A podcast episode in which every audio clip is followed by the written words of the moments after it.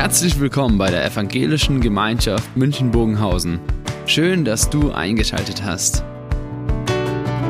Unser tiefes Anliegen ist, dass die folgende Predigt dich in deiner Situation anspricht, dir eine neue Blickrichtung aus der Bibel schenkt und dass du Gott ganz persönlich begegnest.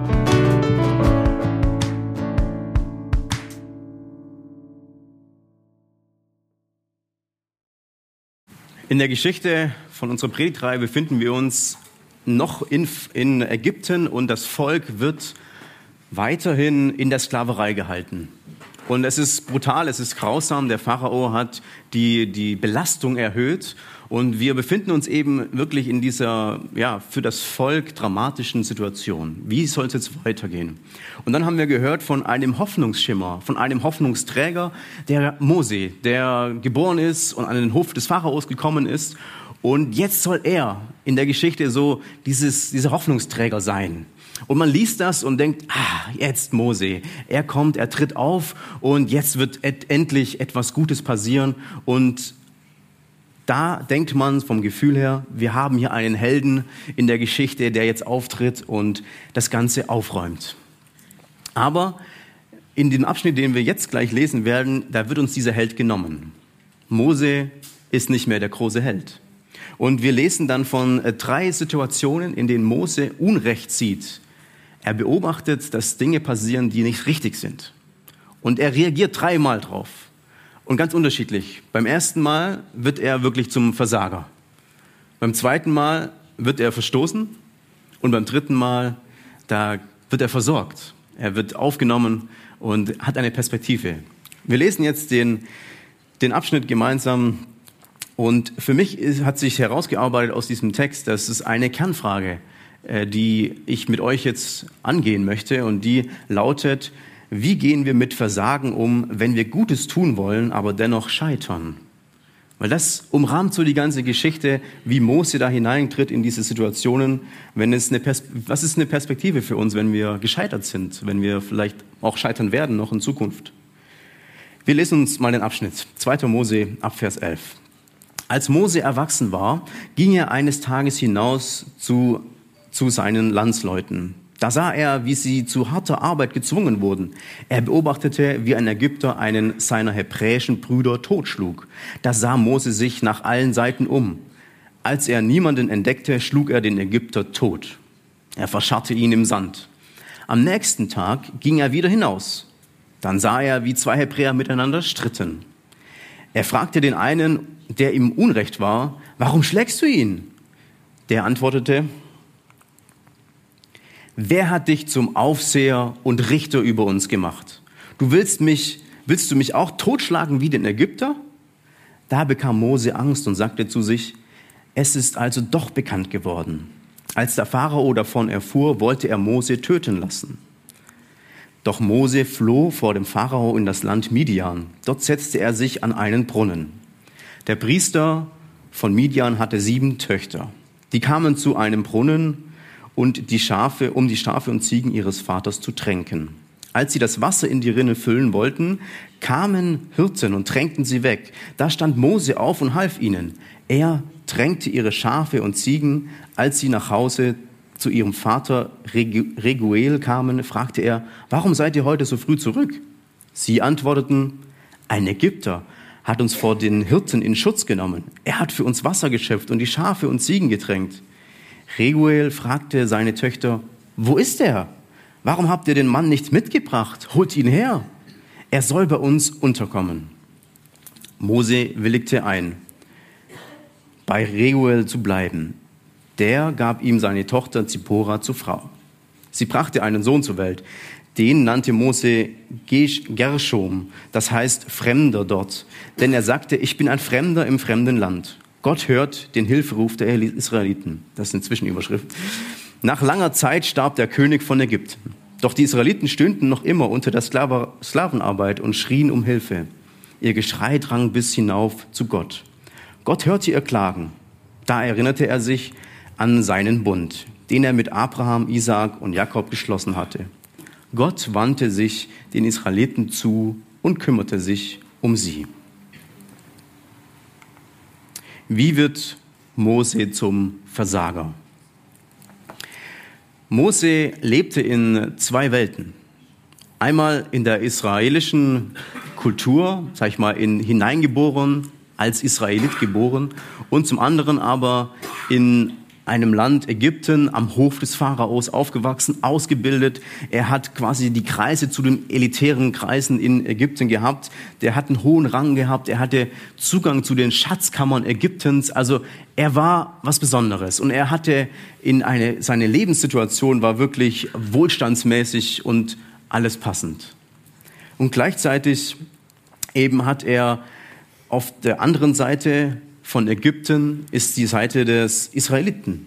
Da ist er hineingeboren und wir lesen das in den Text. Da heißt es, Mose beobachtete, wie ein Ägypter seinen hebräischen Bruder totschlug. Und dann lesen wir das, seinen hebräischen Bruder. Moses Selbstempfinden war, ich habe einen hebräischen Bruder, ich gehöre zu diesem Volk Israel. Und das ist eine ganz tief sitzende Identität, die Mose in sich hineingelegt bekommen hat.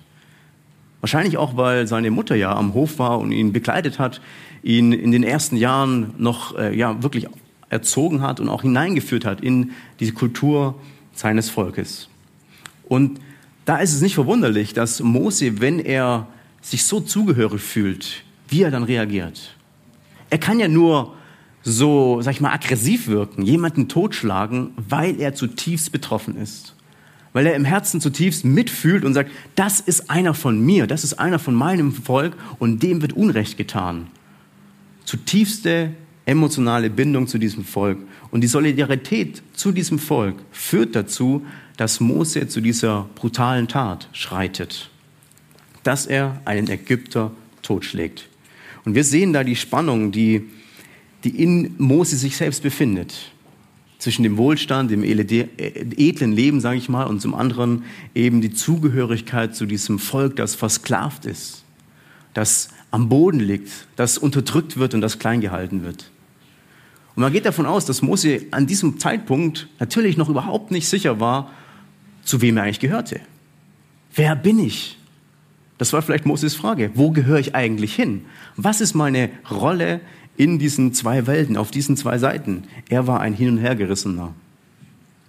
Manche vielleicht kennen das ganz konkret. Man lebt in Deutschland, die Heimat ist woanders. Einige von uns erleben das, wie sie dann in die Heimat schauen und sehen, wie katastrophal da manches ist, wie das wehtut, wie man mitfühlt mit dem, was da passiert, mit den Mitmenschen, die vielleicht zurückgeblieben sind. Und eine andere Zerrissenheit ist vielleicht die, dass wir die ganz persönlich erleben. Ich habe mit einem Freund telefoniert vor kurzem und er hat mir das ganz so praktisch gesagt. Eigentlich von außen betrachtet sieht mein Leben super aus. Jeder würde sagen, du hast ein tolles Leben, ist alles super, dir geht's gut. Aber innerlich zerreißt mich, weil ich meine eigene Geschichte mitbringe und weil ich momentan in Konflikten stecke und in Herausforderungen, Problemen, die ich gar nicht bewältigen kann. Ich sehe keine Zukunft vor mir. Ich bin eigentlich gescheitert. Ich komme eigentlich nicht weiter. Und diese Zerrissenheit in sich hat er festgestellt und gesagt, eigentlich von außen betrachtet geht es mir wunderbar, aber in meinem Herzen bin ich zerrissen. Und das führt dazu, dass Mose eine Tat tut, die ähm, in einem Kommentar schreibt, einen heiligen Zorn hervorruft. Und das ist das Besondere an dieser Situation, weil wir stellen ja fest, Mose hat vielleicht Wut und er handelt aus einem Affekt vielleicht heraus. Zugleich wissen wir aber, er hat auch beobachtet, sieht mich keiner. Er hat den, die, die Leiche dann verscharren können, ohne dass jemand es sieht, scheinbar. Aber er hat sich da auch wirklich Mühe gegeben, sagen wir mal. Und Mose hat ja im Endeffekt das Richtige gewollt. Er wollte das Gute tun. Er wollte seinem Mann helfen. Und das Tragische ist, dass Mose versagt, weil er sich für soziale Gerechtigkeit einsetzt. Er sagt hier, da läuft was ganz schlief. Da wird jemand misshandelt. Öffentlich. Und er setzt sich dafür ein und scheitert. Tut das Falsche. Er will das Gute und tut das Falsche. Und wie es dazu kommt, dass er wirklich hier ein Versager wird, das ist in zu zwei Ebenen eben, um nochmal die Geschichte ähm, zu zeigen. Mose schlägt einen Ägypter, der einen Sklaven misshandelt, auch totschlägt. Zum einen Genau, es ist eben eine spontane Aktion, zum anderen aber vielleicht auch etwas ähm, Überlegtes, etwas, wo er sagt, okay, da habe ich mich vorbereitet und dann kommt es raus. Und das ist eben die zweite Situation, dass Mose rausgeht, wieder zum Volk am nächsten Tag, nachdem diese Tat hinter ihm liegt und er scheinbar auch innerlich, wir lesen von nichts, dass er zerrissen ist, dass er merkt, das war falsch. Erst am nächsten Tag geht er nochmal raus zu dem Volk Israel und sieht wieder eine soziale Ungerechtigkeit oder eine Ungerechtigkeit oder ein Unrecht innerhalb seines Volkes. Und innerhalb seines Volkes merkt er, hey, was ist bei euch los? Warum streitet ihr euch? Ihr, ihr gehört doch zusammen. Vertragt euch doch. Das ist vielleicht das Offensichtliche, was wir auch sagen würden. Natürlich, so, so reagiert man doch, wenn sich zwei aus einem Volk so streiten. Und dann passiert das, was Mose die Augen öffnet. Und dann merkt Mose auf einmal, ich bin total falsch gelegen. Er hat versucht, diese Tat zum einen im Verborgenen zu halten und sie ist doch rausgekommen. Das ist das eine, was er hört. Willst du mich auch umbringen wie den Ägypter oder willst du uns auch töten wie den Ägypter? Die Tat kam doch raus. Für Mose klar, hier ist es doch nicht im Verborgenen geblieben. Das Unrecht ist offensichtlich geworden. Und das Zweite, was wir aus dieser Antwort von den Hebräern wissen, ist, dass äh, gesagt wird, was machst du hier? Wer hat dich zum Aufseher und zum Richter gemacht über uns? Und das ist eine ganz große Frage, die natürlich Mose auch konfrontiert hat. Du bist nicht unser Aufseher, du bist nicht unser Richter. Wer bist du eigentlich für uns? Für uns bist du niemand. Für uns bist du nichts. Das ist die Ansage, die die Hebräer Mose entgegenwerfen. Und Mose versteht auf einmal, ey, ich habe hier gar nichts zu sagen. Ich habe nicht die Autorität, hineinzusprechen in das Leben der Hebräer. Und das ist eben der Fehler des Mose. Er hat eigenmächtig gehandelt, ohne einen Auftrag dafür zu haben. Und er hat eben, seine Handlung war über dem Maßstab Gottes. Er hat sich quasi das Gute gewollt, aber das Böse gebracht. Seine Methode war die falsche. Und auch wenn Mose wirklich gute Absichten hatte, konnte er nicht dem Volk weiterhelfen. Mose ist also in dieser Stelle nicht der Erlöser, nur weil er eine Lösung hatte für sich. Ich habe da eine Lösung, ich weiß doch schon das Gute. Ich hatte auch mal eine Lösung, also einige Jahre her, einige Jahre her zum Glück, sage ich mal, weil es ein bisschen peinlich ist. Ich habe mal äh, einen Freund beraten, der hatte mit seiner Freundin äh, eine Pause eingelegt für die Beziehung, weil es nicht so lief. Und ich habe beraten und habe dann gesagt, ja, vielleicht ist es besser, ihr lasst das, mach lieber jetzt den Schlussstrich, als du, dass du es nur aufschiebst und später dann irgendwann kommt ihr wieder zusammen und dann wieder und hin und her und dann ist eh nichts. Ja, ich habe schlecht beraten, weil heute sind sie glücklich verheiratet. Und ich bin, ich hoffe, ich habe ein bisschen Weisheit gewonnen und nicht voreilige Schlüsse zu ziehen und falsch zu beraten. Und freue mich für die natürlich, dass es anders ausgegangen ist und sie nicht auf meinen naiven, vielleicht äh, jugendlichen Rat gehört haben. Und trotzdem wollte ich das Gute. Ich wollte ja nicht, dass die ein schlechtes Leben haben. Ich wollte ja nicht, dass, dass ich denen was reinreite und sage, hier, das ist schlecht, äh, Hauptsache ihr, euch geht schlecht. Ich wollte das Gute, habe aber das Falsche getan. Und ich glaube, da gibt es noch ganz viele andere Lebenssituationen, wo wir das auch an, bei uns feststellen im Leben. Dass es Dinge gibt, wo wir eigentlich das Gute wollten und das Falsche, das Schlechte ist vielleicht dabei rausgekommen. Ja, man will in der Familie das Gute tun und man merkt, es hat nicht funktioniert. Man wollte doch alles richtig machen und dann merkt man, nee, es hat nicht funktioniert, es klappt nicht. Oder man hat versucht, vielleicht auf der Arbeit eine gute Leistung zu bringen, alles zu geben, jemand zu sein und dann entlässt einen doch der Arbeitgeber. Oder man muss gehen, weil man selber merkt, ich komme ja an meine Grenzen, ich komme nicht weiter und es fühlt sich wie ein großes Scheitern an. Ich habe es nicht geschafft, meinen Ansprüchen gerecht zu werden. Und das ist vielleicht wie immer im Leben, wenn man sich vorgestellt hat, mein Leben wird doch so und so verlaufen. Und am Ende meines Lebens sieht es so aus. Und es wird alles herrlich sein. Und dann merkt man auf der anderen Seite, die Realität ist, ich bin an vielen Stellen, habe ich nicht das erreicht, was ich mir mal vorgestellt habe was ich in meinem Leben mal erreichen werde, wie mein Leben aussehen sollte, daran bin ich gescheitert. Und Mose, dem geht es bitter so. Ihm wird vor Augen geführt, wie er gescheitert wird. Und er sieht dem Scheitern ins Auge und er merkt, ich komme hier nicht weiter. Ich bin ein Gescheiterter, ein Versager.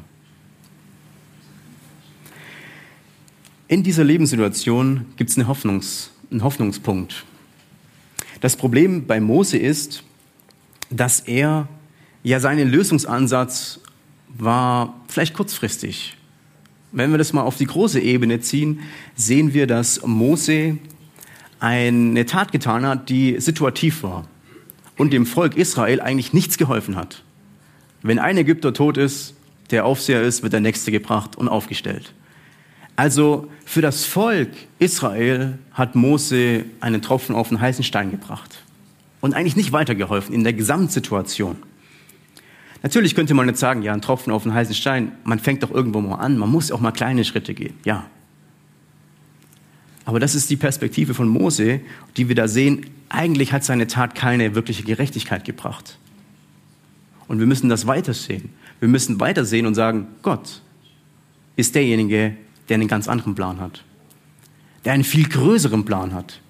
Der nicht nur sagt, ich regel das mal mit zwei, vier, drei, vier, fünf, vier äh, Aufsehern und schränkt die mal ein bisschen ein. Nein, Gott hat einen ganz anderen Plan. Er packt den Kern des Problems an. Das, was Mose macht, ist, ich habe ein Beispiel mitgebracht. Ja, wir haben ein Smartphone, das ist total kaputt. Zum einen ist es wirklich tot und zum anderen aber ist es ein Klapphandy geworden. Also das Display ist schon abgefallen. Und jetzt könnte man sagen, ja, super, Handy ist tot und das Display hängt raus. Ich repariere es, ich mache das Display wieder fix drauf und dann haben wir doch schon mal einen Teil des Problems gelöst. Richtig. Wenn wir es dann so betrachten würden und es repariert wäre, könnte ich sagen, es ist doch wieder gelöst, ein Teil des Problems. Das Problem ist aber gleichzeitig, dass es trotzdem nicht funktionieren wird, weil es tot ist, das Telefon. Auch ohne und auch mit Display. Das ist ein bisschen die Situation, dass von außen betrachtet habe ich die Lösung und sage, naja, ich mache es wieder drauf und gut ist. Und das ist Moses Blick. Ich mache da mal schnell was. Und Gottes Perspektive ist, nein, nein, nein. Lass uns den Kern des Problems angucken. Lass uns nach innen gehen. Lass uns wirklich die Kernfrage des Problems angehen und das lösen. Das viel Größere. Das Gesamtproblem muss gelöst werden, nicht nur das Augenscheinliche. Und das ist dieser Ansatz von Gott, dass wir merken, dass wir sehen, Gott wird später Mose zum Aufseher machen, zum Richter machen, zum Führer des Volkes. Alles das, was jetzt gesagt wird, das bist du nicht für uns. Später wird er es werden. Das ist die Perspektive, die Gott einnimmt, die Gott hat, wo er sagt, ich habe eine Zukunft für das Volk und ich habe eine Zukunft für dich als Person Mose. Mose ist also in dieser Situation überhaupt nicht heldenhaft. Dieser Held der Geschichte wird erstmal genommen. Aber Gottes Weitsicht gibt etwas ganz anderes, gibt uns Perspektive. Er packt das Problem im Kern an. Mose, für den Mose selber ist also das Scheitern keine Endlinie, kein Schlussstrich. Und das ist das Besondere. Mitten im Scheitern, mitten in dem Angesicht, dass man reinguckt und sagt, ich bin gescheitert, ich bin der Versager. Da ist Gott und weiß, es gibt einen Weg für dich. Es gibt eine Perspektive. Und da ist erst der Anfang das eingebettet, das Scheitern in die Geschichte, die ich mit Mose habe, die Geschichte, die ich mit Israel habe. Ja, es wird noch 40 Jahre dauern, bis Mose überhaupt berufen wird, um jemand zu sein für das Volk, um zurückzukehren. Und das Volk wird noch lange diese Jahre noch in der Sklaverei verharren müssen. Ja, aber die Weitsicht Gottes ist viel größer und er schafft die Gerechtigkeit am Ende. Gott hat also mit dem Versager etwas vor. Und jetzt kommen wir eben zu der Frage, was hat Gott mit diesem Versager noch vor? Wie hat er was, was vor? Und zuerst aber sehen wir, dass Mose fliehen muss. Er muss abhauen, er muss gehen. Er kann nicht bleiben, weil der Pharao, der wird ihn töten. Und nachdem Mose eben so zum Versager wurde, wird er auch gleichzeitig zu einem Niemand. Er geht hinaus in die Wüste Midian, wird ein Niemand. Mose wird irgendwo gesichtet. Es heißt, er setzte sich an einen Brunnen. Das war von seinem Leben übrig. Von dem, was er davor in Ägypten hatte, die Schatzkammern Ägyptens, alles weg. Und jetzt aber sehen wir schon eine Veränderung.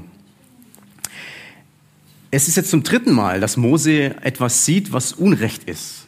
Da gibt es eine Situation mit den sieben Töchtern, die eines Priesters, und sie kommen zum Brunnen, wollen Wasser schöpfen für die Tiere. Und dann passiert es, dass auf einmal die Hirten kommen, andere Hirten kommen und verscheuchen die Frauen. Und sagen, hier, wir, wir sind dran, ihr seid nicht dran. Und dann lesen wir, da stand Mose auf und half ihnen. Er drängte ihre Schafe und Ziegen. Mose verhält sich ganz anders wie zuvor. Und das zeigt sich darin, dass er erstmal keinen Hirten umbringt.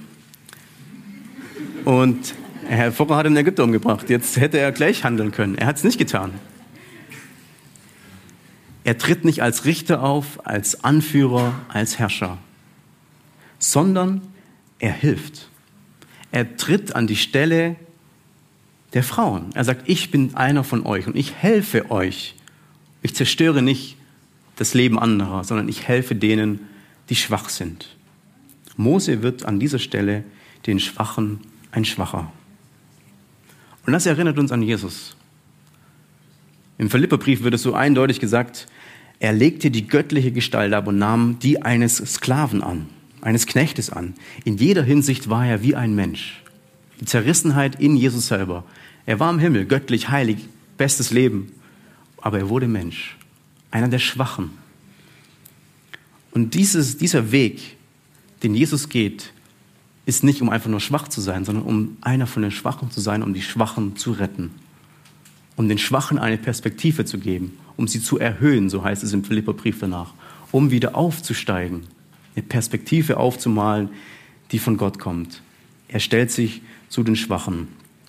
Und so heißt es dann in diesem Mose-Text weiter, Gott hörte ihr Klagen, das Klagen von dem Volk.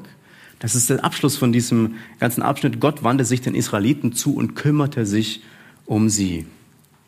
Das ist dieser Herzschlag Gottes. Ich stelle mich zu den Schwachen.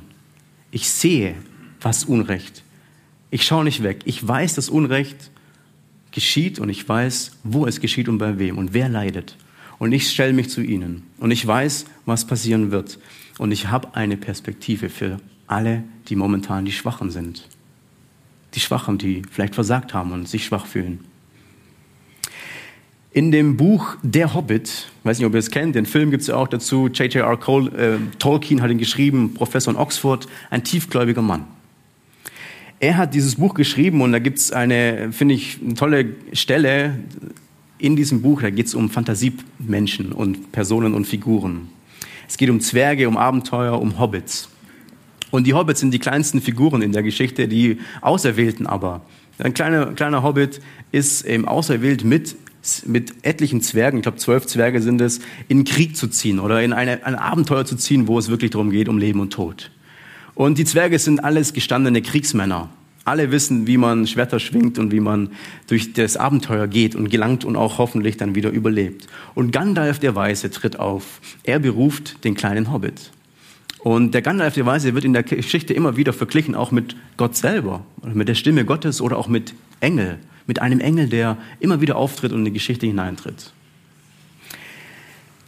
Und dann lesen wir, dass die Zwerge richtig ja, Zweifel haben an diesem kleinen Hobbit. Was will der schon bringen? Er wirkt unsicher, er hat nicht mal Lust mitzukommen, er ist ein Schwächling, er ist der Schwache in der Geschichte. Er ist vielleicht am Schluss das, was uns aufhält. Lassen wir ihn zurück, und Gandalf tritt auf und sagt, Leute, ich habe ihn ausgewählt für seinen Dienst und er wird ihn erweisen. Und er sagt, und wenn ich das sage, dann ist das so. Er wird euch eine Hilfe sein. In ihm steckt mehr, als ihr sehen könnt und als er selber sehen kann. Gandalf tritt also als jemand auf, der die Zukunft schon im Blick hat der schon weiß, was in der Zukunft passieren wird, auch wenn es heute noch so aussieht, wie wenn da keine Perspektive ist, wie wenn der Kleine versagen wird. Und das ist, finde ich, die Perspektive, die wir aufnehmen können. Diese Gandalf-Aussage, finde ich, ist genau das, was Jesus über unserem Leben ausspricht. Wenn wir Versager sind, wenn wir die Schwachen sind, wenn wir ja denken, gerade sind wir gescheitert oder es wird kommen, dass wir scheitern, dann zu wissen, über meinem Leben ist ausgesprochen, es gibt eine Perspektive. Genauso wie über Mose eine Perspektive ausgesprochen wurde. Da kommt noch etwas. Viele kennen den Ausgang. Aber da wird ausgesprochen, du siehst es noch nicht. Aber es wird was kommen, dass die Zukunft von mir geführt ist. Und ich habe einen größeren Blick, einen Weitblick. Und das gibt für uns, für mich die Perspektive in die Zukunft. Immer wieder, wenn man merkt, man kommt an die Grenzen, eine ganz andere Haltung. Meine innere Haltung zu sagen, ja, ich muss mich nicht in mich verkriechen, in mein Mitleidsloch zurück, sondern nein, ich kann hinaustreten und sagen, ja, ich bin Teil der Gottesgeschichte, auch wenn ich ein Versager bin. Ich bin Teil Gottes Geschichte, auch wenn ich scheitere. Ich bin ein Teil Gottes. Und ganz konkret heißt es für mich, dass ich mein Leben gar nicht versauen kann. Das ist so diese tiefe Entlastung. Selbst wenn ich am Scheitern bin, ich kann mein Leben nicht versauen. Wir hören jetzt ein Musikstück. Und vielleicht kann man da noch mal drüber nachdenken, wo ist man selbst im Leben ja, an Grenzen gekommen? Hat vielleicht versucht, sich selbst eine Lösung zu verschaffen und dachte, meine Lösung ist die beste und man ist daran vielleicht gescheitert und merkt, das ist es nicht. Und dann aber auch die Perspektive von Gott einzunehmen. Ich sehe was in dir, was du vielleicht noch nicht siehst.